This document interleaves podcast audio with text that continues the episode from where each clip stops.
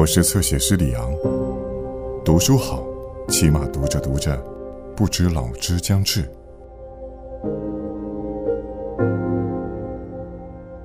不要轻言你是在为谁付出和牺牲，其实所有的付出和牺牲，最终的受益人都是自己。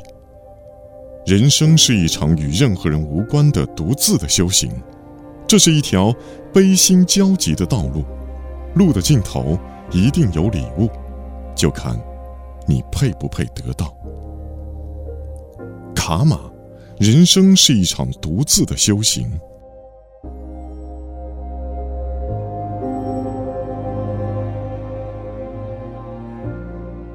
擦亮心里的镜子。每一件事都有正反两面，因此，当人们面对同一件事时，往往会产生两种观点。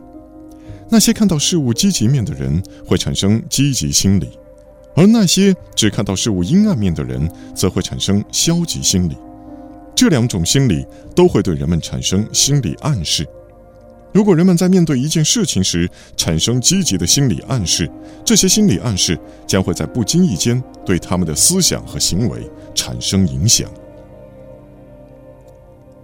一个秋日的傍晚，一群矫健的黑斑羚伴着如血的夕阳，在一片广袤的草原上悠闲地走着。然而，黑斑羚没有意识到，危险已经潜伏在他们身边。一只雄狮就埋伏在距离黑斑羚不到一百米的草丛中，紧紧地盯着它们。危险已经近在咫尺，但是黑羚羊们却似乎毫不知情。躲在草丛中的狮子暗暗观察了一会儿，便瞄准了目标。突然，它像离弦的箭一样飞奔向黑羚羊群。黑羚羊天生灵敏，它们立刻惊觉，迅速四蹄腾空飞奔起来。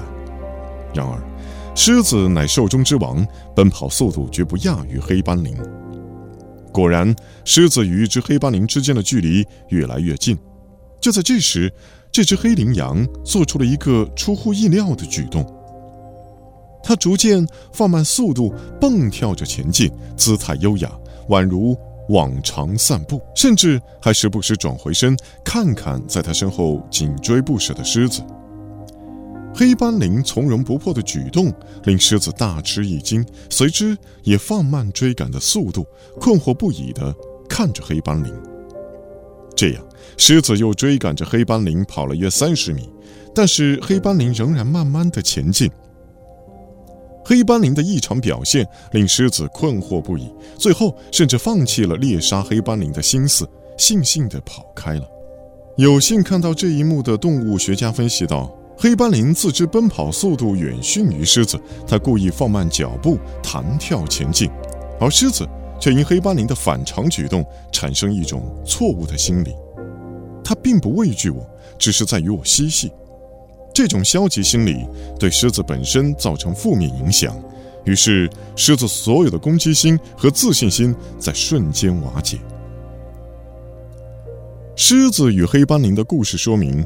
消极的心理暗示会对人们的心理乃至行为产生负面影响，因此，在工作和生活中遇到的问题时，一定要用积极的心理暗示，让自己拥有面对困难、解决问题的勇气和自信。最终，我们也会看到积极的心理暗示让我们取得意想不到的成果。苏联一位名叫华夫佐夫的著名演员，他有严重的口吃。在大多数人们看来，口吃对于一个演员来讲是非常严重的缺陷，但是华夫佐夫却巧妙地克服了自己的缺陷，成就了自己的事业。他用的方法正是心理暗示。华夫佐夫总是不断地提醒自己，口吃只是自己生活中的缺陷，但绝不是自己表演中的短处。因为站在舞台上的他是另外一个自己，而这个剧中的自己。是不口吃的，但是另一个同样非常著名的演员却因为消极的心理暗示，不仅导致了失败，还让自己丢了性命。这位名叫卡尔·华伦达的著名走钢索演员，深爱着自己的走钢索艺术，也对此有着强烈的自信。他常常说：“只有在钢索上才能够找到自己真正的人生，其余的都只是等待。正是卡尔·华伦达无与伦比的自信，使得他每一次走钢索表演都非常成功。一九七八年，卡尔·华伦达在波多黎各进行一次看似寻常的走钢索表演。然而，正是在这次表演中，观众们看到了惊心动魄的一幕：卡尔·华伦达从高达二十五米的钢索上摔了下来，并且一命呜呼。这一幕惊险又出人意料。要知道，卡尔·华伦达的自信与他走钢索的技巧一样著名。那么这次怎么会出现如此严重的失误呢？后来，卡尔·华伦达的妻子道出了他失败的原因。原来，就在这次演出开始之前的三个月，卡尔·华伦达突然出现反常状态。他常常怀疑自己非常有可能从钢索上摔下来，近乎崩溃的他常常询问妻子：“假如我这次从钢索上掉下去怎么办？”于是，卡尔·华伦达不再像从前那样苦练走钢索的技艺。而是花很多精力去思考，怎样才可以避免自己从钢索上摔下去。然而，卡尔·华伦达关于不使自己从钢索上摔下去的准备似乎没有起到作用，他失败了。正是卡尔·华伦达不断提醒自己，这次非常有可能从钢索上摔下去的消极心理，对他的行为产生了消极影响，导致他的失败。在自己最擅长的领域中，卡尔·华伦达失败了，甚至因为失败丢了性命。他的悲剧提醒人们，消极的心理会成为追求成功的障碍；相反，积极的心理暗示则会促使人们更容易成功。